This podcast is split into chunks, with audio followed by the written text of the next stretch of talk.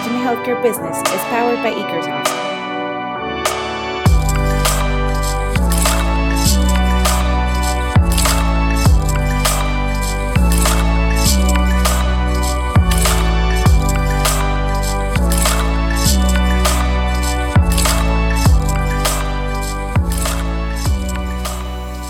Bienvenidos una vez más a Remind Healthcare Business, eh, el podcast con el que platicamos con gente importante en, la industria de la salud. Eh, es una comunidad virtual que hemos impulsado en Microsoft y eh, este es nuestro quinto capítulo y como siempre estamos muy contentos de tener y poder conversar cómo es el futuro de la salud, cuáles son los nuevos jugadores de la salud, la tendencia y en general de negocios. En esta ocasión nos acompaña el doctor Benjamín Villaseñor, que es médico por la Universidad de La Salle, con una historia también muy eh, valiosa para contar. Tuvo residencias en genética, pediatría, eh, medicina interna también por la Universidad de Chicago. Y además también eh, tiene una idea y una filosofía sobre cómo podemos ser empresas saludablemente responsables. de hecho, ha recibido dos veces el premio de empresa saludablemente responsable por la Ciudad de México. También eh, fue finalista de Emprendedores en CNN en Expansión 2014. Eh, fue también una de las 30 promesas, eh, el doctor de los negocios en el 2016 por Forbes, por la revista Forbes. Entonces, seguramente será una historia súper interesante y una charla bien interesante, como siempre, en este formato que hemos diseñado, que es podcast de Ikersoft. Y también está por primera vez con nosotros Jorge Camargo. Él es co-CEO también y cofundador de Ikersoft. Entonces, vamos a platicar sobre estos temas. Eh, bienvenido Jorge, bienvenido doctor, ¿cómo están? Muchas gracias, José, mucho gusto. Muchas gracias, Pato. Gracias. Eh, bueno, doctor Benjamín, si pudiéramos preguntar, preguntarte, te voy a hablar de tú, porque me parece que también eh, eres joven, tienes toda la trayectoria. En Microsoft tenemos también esta filosofía que podemos hablarle a las personas con respeto, por supuesto, y hablando de tú también podemos eh, eh, generar conversaciones, ¿no? Entonces, eh, Benjamín, si pudieras definir qué haces, ¿cómo lo definirías? O sea, en estricto sentido, si alguien te pregunta en la calle, ¿a qué te dedicas? ¿Cómo definirías a qué te dedicas? Claro. Bueno, en tanto a médico, ah, lo que hicimos en, en UMA fue, UMA empezó como una empresa donde hacíamos check-ups y nos dimos cuenta que podíamos nada más atender a las personas de una en una. Y en medicina, pues nunca traen clases de finanzas ni de mercadotecnia. Entonces, cuando UMA empezó, tuvimos una experiencia cercana a la muerte, porque teníamos una muy buena clínica para hacer check-ups y demás, pero no estamos teniendo ni el número suficiente de pacientes y las finanzas se nos fueron al, suelo. Entonces, uno de, de nuestros pacientes era director de recursos humanos en una empresa de telecomunicaciones muy importante y nos dijo, oigan, han desarrollado toda esta tecnología, lo que deberían de hacer es tratar de masificarlo. Entonces yo les ofrezco empezar a trabajar con la fuerza laboral de, de mi compañía para ver qué efectos puede tener ah, en términos de mejorar la productividad de la gente a través de mejorar su salud y su bienestar. Y entonces empezamos a trabajar con ellos y hoy en día nos dedicamos exclusivamente a eso. En NUMA lo que hacemos es programas de salud y de bienestar laborales que tienen como intención inspirar a los participantes a mejorar su salud y por ende mejorar su productividad. Ahora, esto es, muy relevante, eh, particularmente en México, porque no sé si ustedes lo saben, pero en México tenemos el primer lugar de obesidad a nivel mundial. Eso nos hace ser el país con el peor estado de salud en todo el mundo. Estamos peor incluso que los países africanos con sus problemas de VIH, de malaria y de tuberculosis. Porque si tenemos los primeros lugares de obesidad y de sobrepeso, entonces también vamos a tener los primeros lugares en diabetes, en hipertensión, en problemas cardiovasculares, todas estas cuestiones que se conocen como las enfermedades crónico-generativas, que tienen en común que una vez que se presentan ya no se pueden curar, solamente se pueden controlar, pero también tienen en común que todas se pueden evitar al 100% prácticamente con el estilo de vida adecuado. Entonces, lo que nosotros hacemos en México es, en, bueno, lo que nosotros hacemos en UMA es este tipo de programas que empiezan con una parte de detección temprana.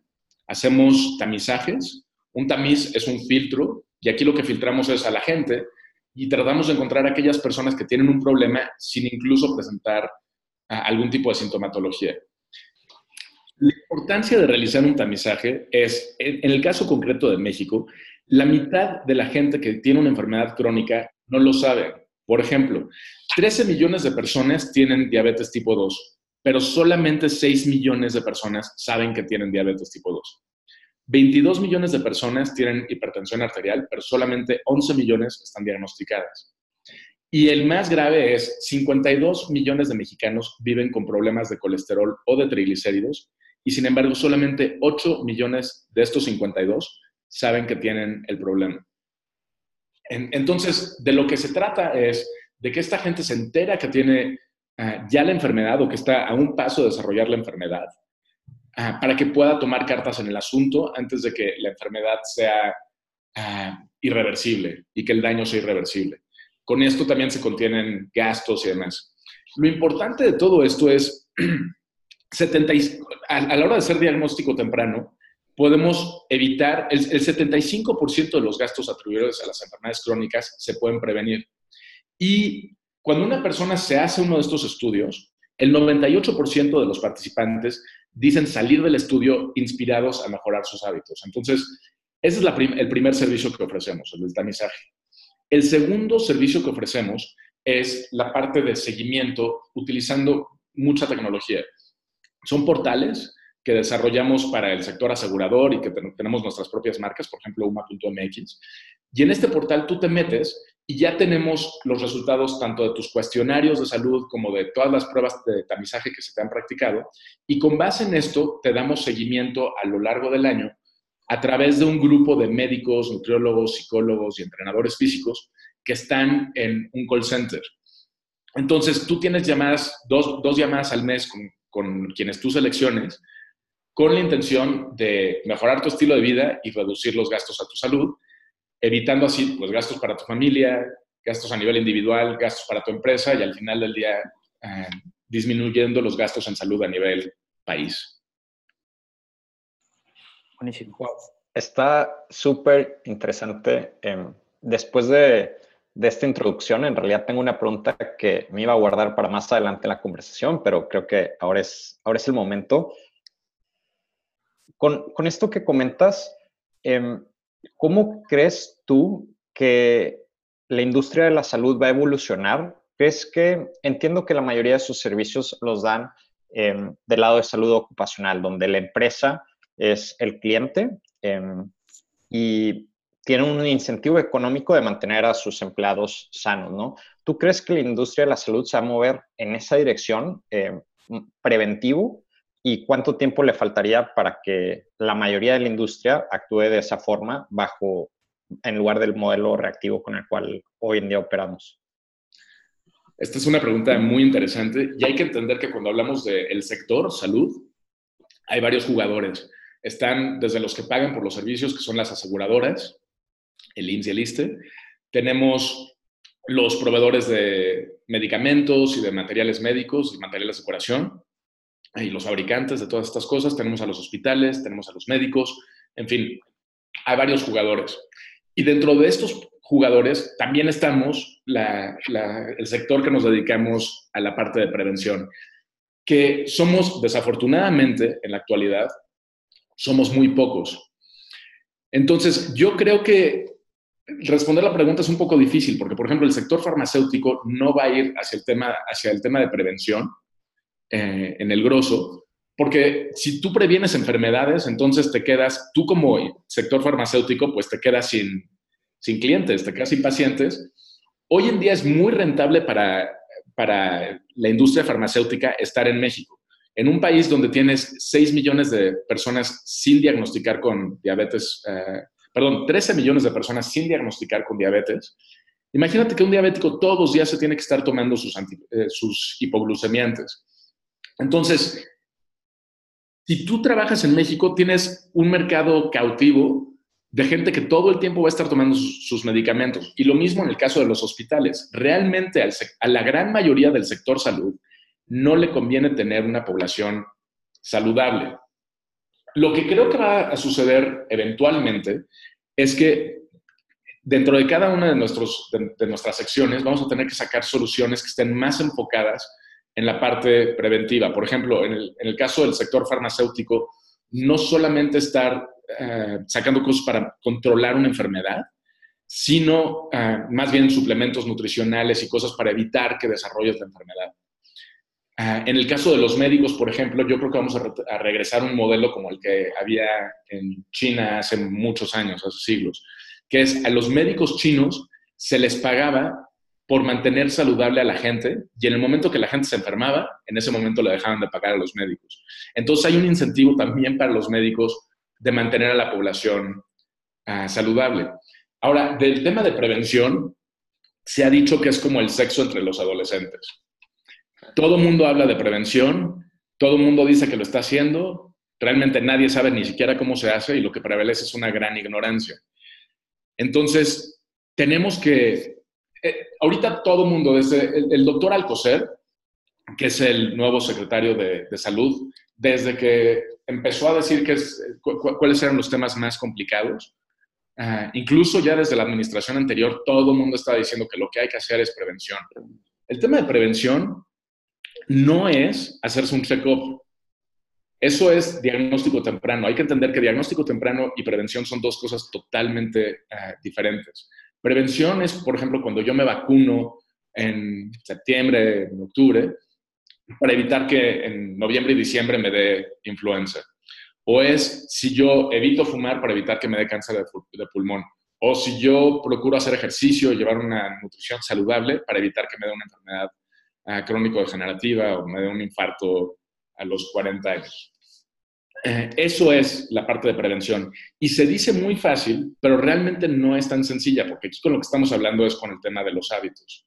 Creo que todo mundo sabemos que tenemos que ejercitarnos más, dormir más, estresarnos menos, no fumar, etcétera, etcétera. Pero lo que cuesta mucho trabajo es cómo hacerlo, con quién hacerlo y eh, sobre todo quién me va a llevar de la mano. Entonces, es muy importante que haya más empresas como una que se dediquen a eso, a apoyar a la gente a adquirir hábitos saludables que les ayuden a evitar enfermedades en el futuro. Claro, no, me hace muchísimo sentido. Em, hay una frase muy buena de Charlie Munger, que es eh, el socio de, Warren Buffett, que dice, show me the incentive and, and I will show you the outcome.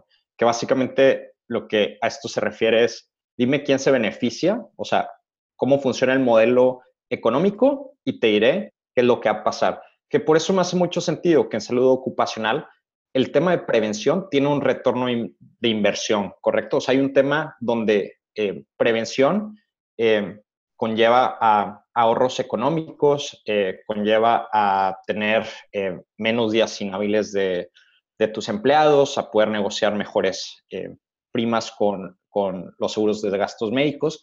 Creo que el reto es cómo llevar esos incentivos al resto de la industria. ¿Compartes un poco esa, esa, analogía y cómo, cómo podríamos llevar esos incentivos al resto de la industria, que ahorita lo vemos tal vez muy transparentemente en, en la parte de salud ocupacional. Claro. Primero quiero hablar del tema de cuáles son los incentivos que tiene una empresa para invertir en la salud y el bienestar de sus empleados. Pero incluso antes de eso quiero hablar un poquito del tema cultural en México. Los mexicanos y las empresas en México somos un poco impulsivos. Ah, nos gusta gastar en cosas que vemos ah, de forma muy tangible. Y por eso a las aseguradoras les cuesta tanto vender sus seguros, porque un seguro es una cuestión que tú vendes, eh, que tú compras con la idea de no tener que utilizarla, ¿no? Entonces, los mexicanos aseguramos muy, poco nuestras casas, nuestros coches. Es muy poca la población que por iniciativa propia se compra un seguro de gastos médicos mayores o un seguro de vida. Ah, insisto, porque somos muy impulsivos, queremos trabajar con lo que tenemos ahorita en el momento y no vemos a largo plazo, no nos damos cuenta de que si no invertimos de forma preventiva en nuestra salud, en nuestras finanzas, ah, en el largo plazo o en el mediano plazo, los gastos que vamos a tener van a ser ah, catastróficos. Entonces, nos ha costado mucho trabajo. Afortunadamente hoy en día a nivel mundial cada vez se hace más énfasis en la necesidad de, prevenir en todos los sentidos, ah, pero realmente nosotros llevamos 10 años de, de, haber empezado con NUMA y apenas hace unos dos años empezamos a ver que empezaba a darse más interés por parte de las empresas en invertir en la salud de sus colaboradores. Sobre todo porque las áreas de recursos humanos, pues son las áreas menos sexys dentro de las, eh, dentro de las organizaciones. Son las que menos presupuesto tienen, y a la hora que hay recortes son las primeras que sufren. Todo el tema de beneficios. Como que la empresa en el corto plazo no ve resultados tangibles por tener a una población saludable.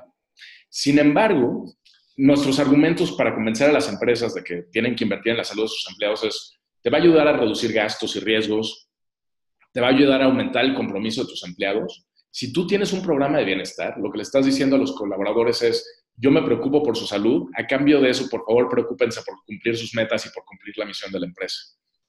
Ah, hay una, una lucha ahorita entre las empresas por atraer al mejor talento y por retenerlos. Entonces, un programa de bienestar te ayuda mucho para eso. Obviamente, si tú tienes gente feliz, gente saludable, gente que goza de bienestar, aumenta su productividad. Esto se ha demostrado en estudio tras estudio. Ayuda a disminuir el ausentismo, ayuda también a cumplir uh, normas y disposiciones. Y también, y esto es sobre todo muy importante en las empresas públicas, te ayuda a tener una mejor proyección de tu empresa, te ayuda a acreditarte como empresa socialmente responsable, como empresa saludable, te ayuda para ganar puntos, por ejemplo, para Great Place to Work y otros tipos de, reconocimientos que es muy importante para las empresas. Entonces, esa es la, esa es la razón por la que la gente tiene que empezar a, invertir en la salud de sus colaboradores. Ahora, el sector como tal, ¿por qué debería de hacer este switch de lo curativo hacia lo preventivo? Yo creo que aquí lo importante sería cabildear para que el gobierno comenzara a ofrecer incentivos, ah, como les decía en el modelo chino, que comenzara a ofrecer incentivos al sector por mantener a su población y a la población en general uh, saludables. Aquí, por ejemplo, no solamente entran el, sector salud, por ejemplo, también tiene mucho que ver el sector ah, de la industria de los alimenticios, ¿no? ¿Se acuerdan cuando tuvimos toda esta cuestión de que se les impusieron impuestos a las bebidas azucaradas y este tipo de situaciones? Yo creo que ese es el camino que tiene que, haber. Incentivar al sector farmacéutico a que empiece a sacar medicamentos y soluciones más preventivas y lo, mismo, por ejemplo, a los laboratorios, hay que pedirles que cada vez hagamos más em, servicios y productos diagnósticos tempranos, más que enfocarnos en el diagnóstico de, enfermedades. Ahora, estamos viviendo una época súper interesante con, la, con el advenimiento del Internet of Things, eh, inteligencia artificial, Big Data. Todo esto nos va a permitir conocer mejor el estado de salud de los grupos para poder diseñar soluciones, para poder ver qué es lo que realmente ah, sirve para disminuir los, factores de riesgo de una población completa. Ah, entonces, bueno, estamos, eh, estamos viviendo una era muy, muy, muy emocionante. Yo creo que ahorita todo el sector tenemos que enfocarnos en sacarle jugo a, ese, a esos datos para, para sacar cada vez soluciones más adecuadas para la prevención y el tratamiento de las enfermedades. Sí, es súper interesante, em, solo agregando un poco hacia esa dirección, es, ahorita es una época muy interesante, empezamos a ver nuevos modelos de negocio aquí en Estados Unidos, yo estoy en Austin, em, empresas como Forward o aseguradoras como Oscar, que empiezan a cobrar, por ejemplo, Oscar tiene clínicas, pero no te cobran por eventos, sino te cobran una suscripción para mantenerte sano. Y eso involucra el poder ir cuantas veces quieras a la clínica y hablar con diferentes especialistas, ¿no? Que es algo muy similar a lo que ustedes están haciendo. Entonces creo que sí es un futuro bastante, bastante interesante el que nos va a tocar explorar en los próximos años. Sí, y aquí la temática es innovar o morir. O nos adaptamos a los requerimientos de la población, que es una población muy enferma, o como sector, pues vamos a empezar a, extinguirnos. Solamente van a sobrevivir los que sean más innovadores y los que tengan la capacidad de hacer este cambio de lo curativo hacia lo preventivo. Benjamín, una pregunta antes de, irnos hacia el futuro, porque me parece que esa parte es también súper interesante y podemos platicar eh, ahorita sobre eso. Pero me surgió una duda que ah, tal vez la contestabas un poco, pero eh, me gustaría como ir más a fondo en esta parte. Cuando tú le hablas a un director, eh, a un fundador de una empresa, sea el tamaño que sea, porque vemos que tienes clientes muy importantes de Tiffany Co. y demás, bastantes otros clientes grandes. ¿Cómo, cómo, cómo convences al director general de esta empresa la importancia, como decías, este mindset que tenemos los mexicanos o los latinos eh, sobre el cuidado de la salud y demás? ¿Cómo, pero ¿cómo convences a ese director? ¿Cómo le haces saber a ese director que, por ejemplo, la comunidad, porque leía también algunas cosas que tú has escrito y esta parte me parece bien interesante eh, que has hecho tú y que también ha hecho Uma Salud, es, o sea, la implicación que, por ejemplo, tiene la comunidad eh, o el entorno laboral pero ¿cómo lo convences? Además, tal vez de este argumento, ¿cómo convences o cómo es tu plática con un director general cuando tú le vas a decir, ok, tiene un retorno de inversión que cuides a tu gente? Todos lo sabemos, pero no queremos gastar tal vez en, una empresa. ¿Cómo, ¿Cómo, es tu primer approach o cómo fue tu primera experiencia eh, sobre esto? Pues mira, a lo largo de 10 años de estar sentándome con varios directores de recursos humanos, directores de finanzas, directores generales, eh, he tenido una idea de cuáles son las expectativas que hay sobre este sector y, los argumentos más, más potentes. ¿no? El argumento más importante es el que acabas de mencionar, el retorno de inversión, el dinero. Entonces, las organizaciones que tienen un programa de bienestar se benefician porque les ayuda a contener gastos, a disminuir el ausentismo y a disminuir la rotación de personal. Cuando mejoran la salud de su población, se disminuyen siniestralidad, gastos en salud y los gastos derivados del ausentismo y presentismo a la vez que se aumenta la productividad. En promedio, los, participantes de los programas de salud y de bienestar se ausentan dos días menos por año que la gente que no participa en estos programas. Esto representa, además de los sueldos ahorrados, que no se detienen procesos, que no se afecta la carga de trabajo de los compañeros que tienen que hacer el trabajo del colaborador ausente y que no se debe invertir en reclutamiento, en capacitación y en personal temporal, generando así un retorno de inversión de por lo menos tres pesos por cada peso que se invierte en el programa. Ah, lo que les decía también hace rato, ¿no? Te ayuda a contribuir, eh, contribuye a que logres certificaciones, acreditaciones y a mejorar la proyección social de la organización. Ah, con, eh, con, certificaciones como el de empresa socialmente saludable, Great Place to Work, empresa saludable y demás.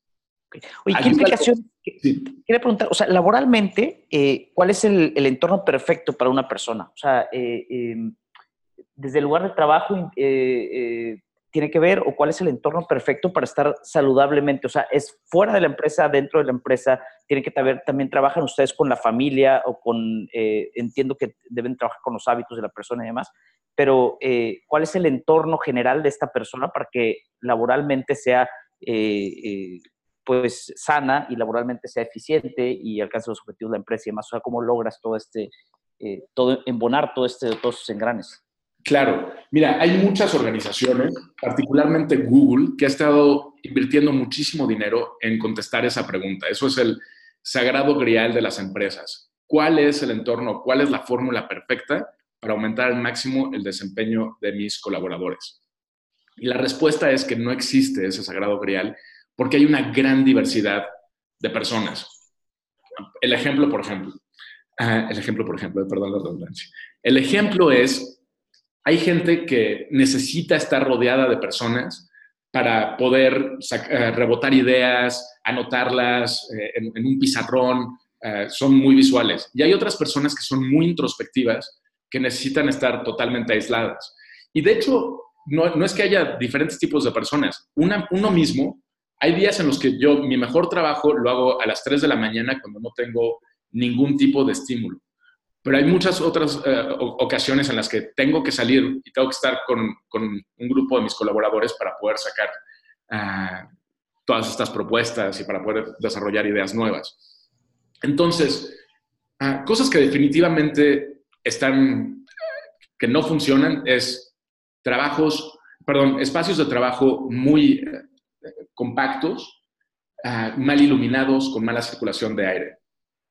Y pero, por ejemplo, si tú necesitas de repente, si tú tienes a todos tus colaboradores en una misma oficina, si, es, si son espacios abiertos, también es importante que tengas espacios cerrados donde la gente se pueda ir a sentar un rato, a aislarse un poquito de sus, ah, de sus compañeros cuando necesitas un poquito más de silencio. Entonces, hay que generar espacios de trabajo diversos que se adecuen a las diferentes necesidades de las personas en diferentes momentos. Y el, gobierno, por ejemplo, porque me imagino que también en parte este entorno que decíamos y que me, parece súper interesante que dices, no existe ese santo, ese santo grial, o sea, no hay una fórmula para esto, pero eh, me gustaría preguntarte, eh, me imagino yo que, eh, que, esto es una persona que vive en una ciudad, ¿qué papel tiene? Y bueno, más bien, tiene un papel bien importante el diseño de la ciudad, o sea, si llegamos a nuestro trabajo ya desde, desde el momento que pisamos la oficina, eh, tenemos y pasamos X número de tiempo en el tráfico y nos peleamos y le tocamos el claxon a mucha gente y demás, también ya llegas con un estrés, eh, eh, en fin, supongo que, tiene que ver eso. Pero mi pregunta es, ¿qué tanto participa el gobierno, por ejemplo, en diseñar mejores ciudades o qué tanto participa el gobierno en tu experiencia o ha participado el gobierno en tener un papel importante en todo este, pues en todo este esquema? Pues? Es, es una pregunta muy interesante. Ah, te voy a dar la respuesta que me dio. O diseñar la ciudad, me explico, o sea, desde ese punto. Sí, sí, sí, sí, ¿Cómo diseñas la ciudad para que, para que aportes a esto? ¿no? ¿Se acuerdan de Salvador Chestorivsky, que fue secretario de Salud y posteriormente fue secretario de Desarrollo Social de, sí, de Desarrollo mm, Económico? bueno, estuvo en la Ciudad de México, no me acuerdo cuál fue su segundo puesto.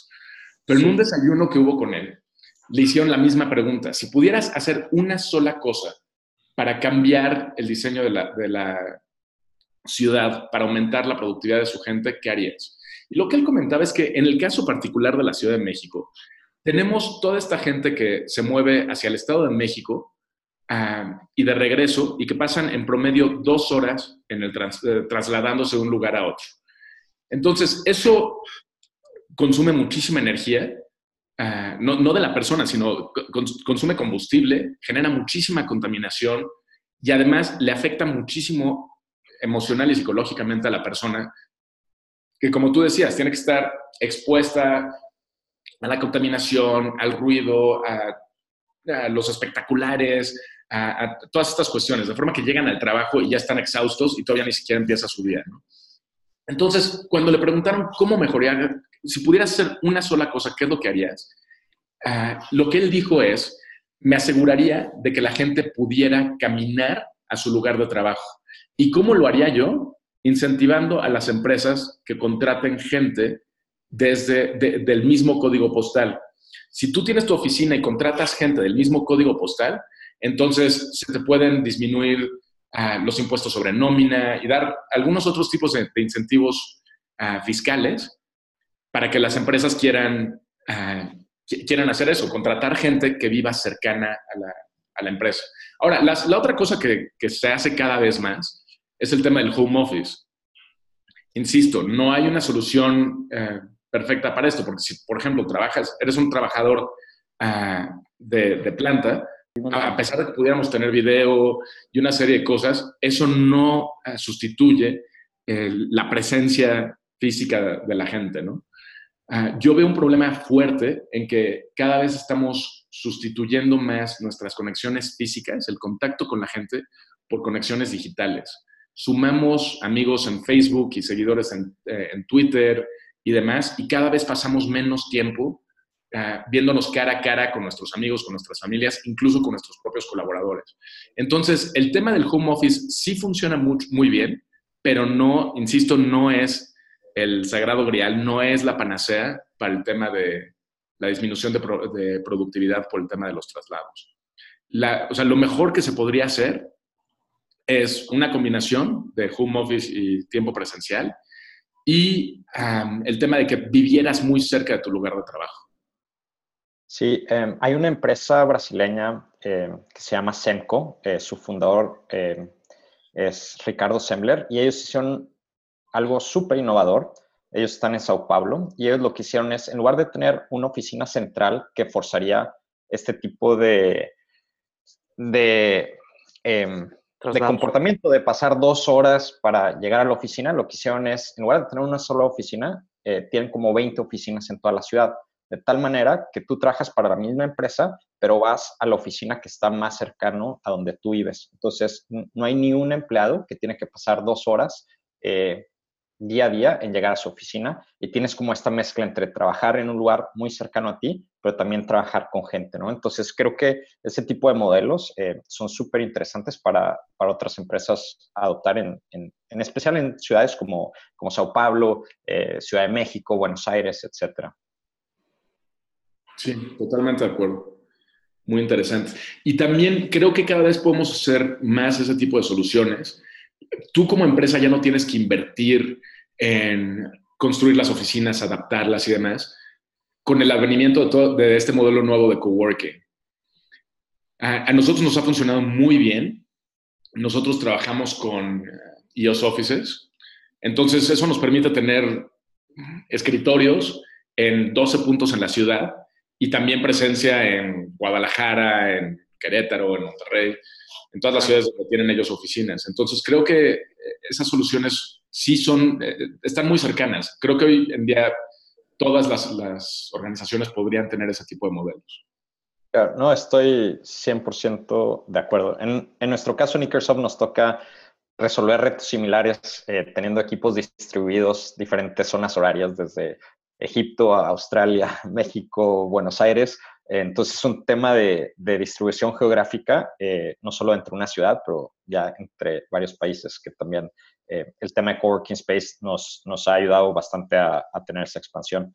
Eh, regresando un poco a, a, a, UMA y a donde ves el futuro, has mencionado un par de cosas sobre perdón, su modelo. Perdón, Jorge, nada más, antes de que, de que, hablemos de ese tema y nada más para finalizar el tema del de el equilibrio entre el coworking y, y, las, uh, y el home office, algo claro. que le preocupa mucho a las empresas es si voy a estarle dando permiso a mis colaboradores de, de trabajar desde sus casas y demás, ¿cómo hago para realmente... Uh, todos tenemos un pequeño micromanager dentro de nosotros que quiere asegurarse de que la gente realmente esté trabajando el tiempo que, que les estás pagando para que trabajen. ¿no? Entonces, otra de las soluciones no solamente es el tema de, de el, el, coworking, sino todas estas aplicaciones que nos ayudan a medir la productividad que una persona tiene estando trabajando, literalmente tienes uh, relojes que miden cuánto tiempo estás en la hoja de cálculo, cuánto tiempo estás en el procesador de palabras y cuánto tiempo estás en redes sociales. Entonces, este, este son el tipo de, instrumentos que nos van a poder ayudar a medir la productividad de la gente de forma que en un futuro, hablando del, futuro de la salud ocupacional y del bienestar laboral, creo que lo que tenemos que hacer es dejar de preocuparnos por dónde o a qué hora está trabajando la gente, sino por el tipo de resultados que están uh, arrojando. Y esto lo podemos, tenemos que empezar a desarrollar más herramientas que nos permitan medir este tipo de, de métricas. Y con eso... No, 100% de acuerdo. En Microsoft estamos también súper enfocados en eso. La salida fácil para administrar gente sería asegurarte que trabajen de 8 de la mañana a 7 de la noche, ¿no? Pero en realidad eso no te está diciendo nada sobre si, están dan, si estás dando los resultados que buscas, ¿no? Eh, entonces, la, el, el, camino difícil pero correcto es, creemos nosotros, que es administrar a la gente en base a resultados. Entonces, eso, una vez que empiezas a medir a la gente en base a resultados, te puedes empezar a despreocupar un poco de cuántas horas están trabajando, de dónde están trabajando, etcétera, porque estás viendo los resultados y los mides de acuerdo a eso. Entonces, creo que ese, es, ese también es, es un reto súper interesante para, para, cualquier empresa con todos estos cambios que, que, vienen. Y también me gustaría agregar ahí, y, entrando a la conversación, la verdad es que además de los resultados que por supuesto son importantes y, y es, es, lo que buscan las empresas, pero también eh, eh, buscar esta parte de humanidad, ¿no? Que decía hace rato Benjamín, o sea, cada vez tal vez creamos menos relaciones eh, cara a cara, eh, pero también cómo las empresas buscan que su gente logre los resultados con todo lo que estamos hablando, ¿no? Salud y demás, eh, pero que la comunidad y que haya relaciones personales eh, significativas entre los empleados, ¿no? Entonces, sí, es, es un tema súper interesante en realidad, todo, todo ese círculo este, que se crea a partir de eso. Correcto. Eh, regresando un poco al tema específico de, de UMA y escuchando parte de, lo que están haciendo y el problema que resuelven, viendo para los próximos 5 a 10 años, ¿ustedes se imaginan em, que van a seguir estando principalmente enfocados en el sector de empresas o, cómo se imaginan em, su, clientela en cinco años? ¿Van, ¿Tu cliente principal será el día de mañana una aseguradora? ¿Será el consumidor final? ¿Cómo, se imaginan ese futuro? Claro. Mira, nosotros actualmente, eh, como estamos conformados, es el 80% de nuestra facturación la hacemos a, través de distribuidores. Los distribuidores realmente son el sector asegurador. Nosotros hacemos el programa de AXA, de Atlas, de MetLife, de Seguros Monterrey, New York Life. Entonces, cuando una empresa contrata a cualquiera de estas aseguradoras o a sus brokers ah, para la póliza de seguros de gastos médicos mayores de su población, la aseguradora les, les vende o les regala nuestros servicios como una, eh, como una medida de aumentar la rentabilidad de esa cuenta.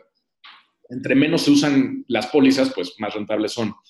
Entonces, hoy en día, 80% de nuestra facturación viene de esos canales. Ah, las empresas cuesta mucho trabajo generar conciencia sobre eso, todo por ese tema cultural que les decía mexicano, de la falta de prevención, si no veo los resultados mañana, entonces no, no los tengo tangibles, cuesta mucho trabajo comenzar las empresas estar ah, picando piedra y picando piedra y ser muy persistentes.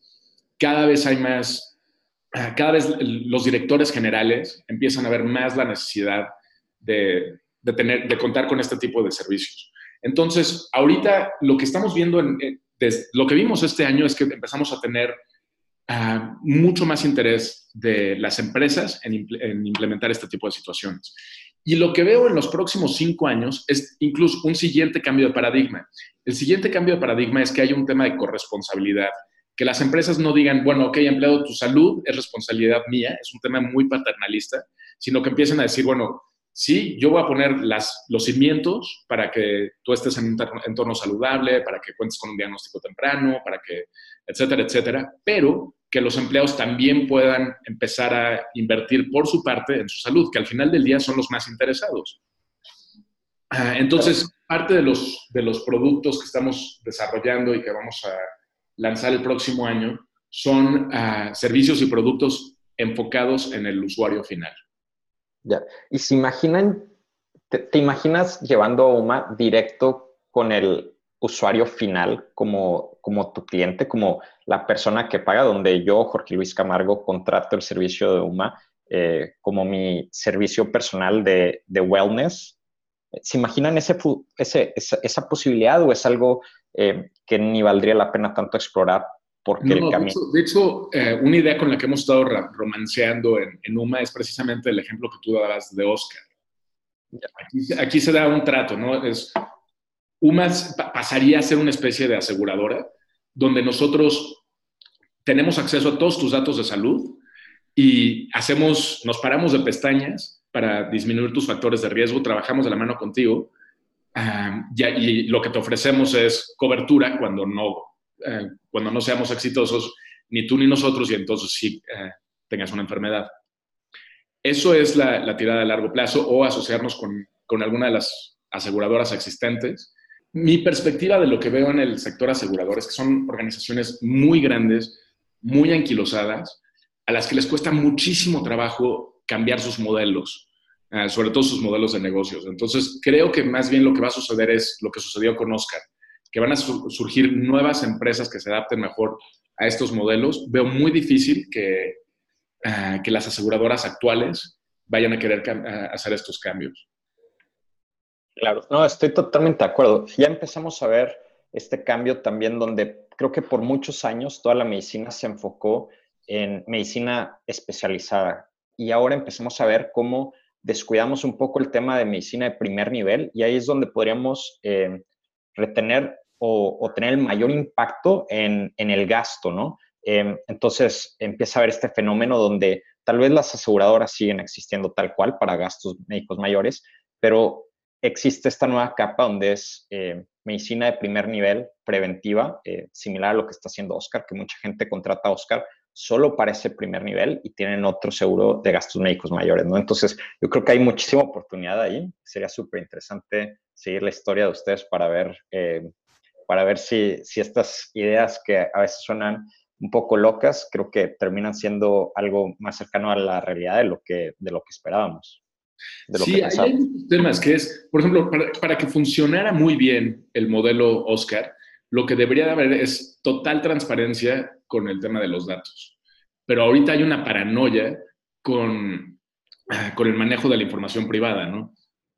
La gente, pues, traemos nuestros trackers para ver cómo está nuestra frecuencia cardíaca, cuánto hicimos de ejercicio, etcétera, etcétera para la hora que tú dices, oye, ¿estás dispuesto a compartir esa información con la aseguradora, sabiendo que si la aseguradora se enteró de que pues, no, no seguiste el régimen ah, que, que, se te recomendó en términos de ejercicio, en términos de nutrición, te pueden penalizar en tu póliza?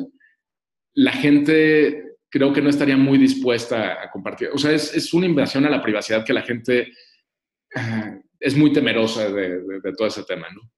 Claro, pero entra un poco también entra un poco el tema de, gamification, que mucho es cómo, cómo se proponen estas cosas. Creo que Oscar lo supo hacer bien, donde en lugar de comentar, porque ellos creo que fueron los primeros que dieron el, health tracker, ¿no? Decir, entre más pasos des, más ahorros tienes. Entonces te lo cuentan no tanto desde la perspectiva de si no lo haces te sale más caro, sino está en tus manos que salga más barato. Que, de nuevo, sigue siendo el, el mismo reto, pero creo que a veces el, el, gamificarlo un poco, donde es como jugar un videojuego que entre más ejercicio hagas, eh, son pesos y centavos que, que, te ahorras, ¿no? Entonces, pero sí es... Claro, pero, pero no, es, no es tan sencillo.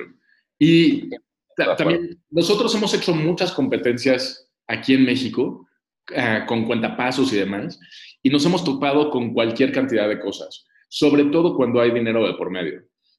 Ah, cuando, cuando el concurso es tienes que bajar de peso, tienes que mejorar tus números, tus niveles de glucosa y demás, la gente se enoja muchísimo. O sea, cuando les dices te voy a dar un premio, todos felices de la vida participan. Pero cuando les dices me voy a ir contra tus bonos de productividad o me voy a ir a, tu póliza, entonces la gente ya no se le hace tan divertido. Ah, esos esquemas son muy poco populares. Por otra parte, cuando tú utilizas eh, instrumentos como eh, los podómetros, los cuentapasos. Nos hemos eh, topado con gente que le da la pulsera a su hijo y los ponen a correr por todas partes con tal de, ganarse el premio o lograr... hay, muchos, hay mucha gente que hace trampa y que, trata de, de, modificar esto. Entonces, todavía no encontramos... Es importante que sigamos buscando soluciones en ese sentido, pero insisto, todavía no encontramos una solución realmente efectiva.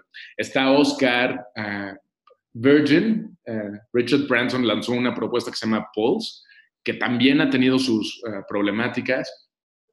En UMA hemos lanzado varios experimentos para tratar de solucionar estas cosas y siempre nos topamos con, eh, con cosas que no nos esperábamos, ¿no?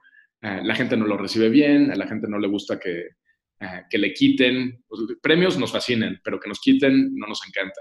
Y luego también lo que ha sucedido, por ejemplo, también pensamos mucho que si se socializara todo esto, que si yo comparto en mis redes sociales y demás uh, cuántos kilos había bajado, cuántos kilómetros había corrido y demás, uh, que, que, esto iba a ser una forma de condicionar hábitos buenos.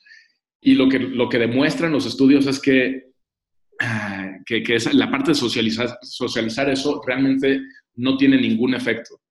Entonces, hay cosas que parecerían bastante eh, evidentes y a la hora que se ponen en práctica ah, no son tan sencillas. Los seres humanos somos criaturas muy complejas.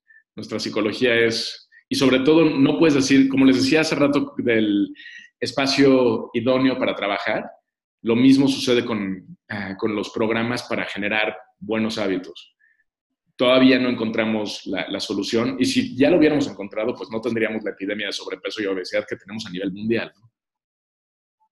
¿no? Seguro es, es un, concuerdo, los humanos, los humanos somos, somos complejos. Eh, siempre que hablamos de las complejidades de crear una empresa, eh, regresamos a que la parte compleja de una empresa es los mismos humanos, cómo organizas gente y demás, eh, cómo cambias hábitos, seguro es un reto que Em, si bien el tema de gamification puede afectar o puede ayudar, em, no es, no es la única cosa. Em, está súper interesante el tema. Sí, y, bueno, por eso el valor que tiene que hagan ustedes este tipo de ejercicios, como este podcast. Se necesitan tener muchas conversaciones, se necesitan sumar muchas ideas y sobre todo no tener miedo al fracaso. Hay que salir, experimentar y de lo que funcione, hacerlo más y mejorarlo y de lo que no, pues lo echamos a la basura. Pero sí, sí hay que tener este tipo de conversaciones. Sí, sí, es, em, es algo de lo que estamos tratando de cambiar. Em, yo, si hoy en día tengo una duda de cómo crecer un modelo software as a service este, B2B y he hecho un Googleazo, hay un montón de blog posts que hablan sobre gente cómo ha fracasado y cómo ha tenido éxito en diferentes cosas. Si hago lo mismo para un tema súper específico de salud, en realidad es que no hay tanto contenido, ¿no? Es como, es algo que queremos tratar de apoyar un poco, em, no solo contar las historias de éxito, pero también qué no ha funcionado para ver de ahí eh, qué podemos eh, modificar la segunda vez que se intente. Claro.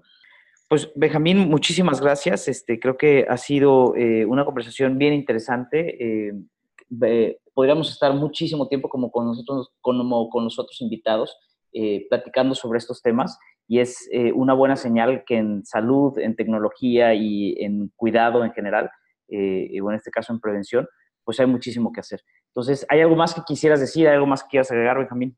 Algo que no te hayamos preguntado. Pues quiero agradecerles la iniciativa de tener este podcast.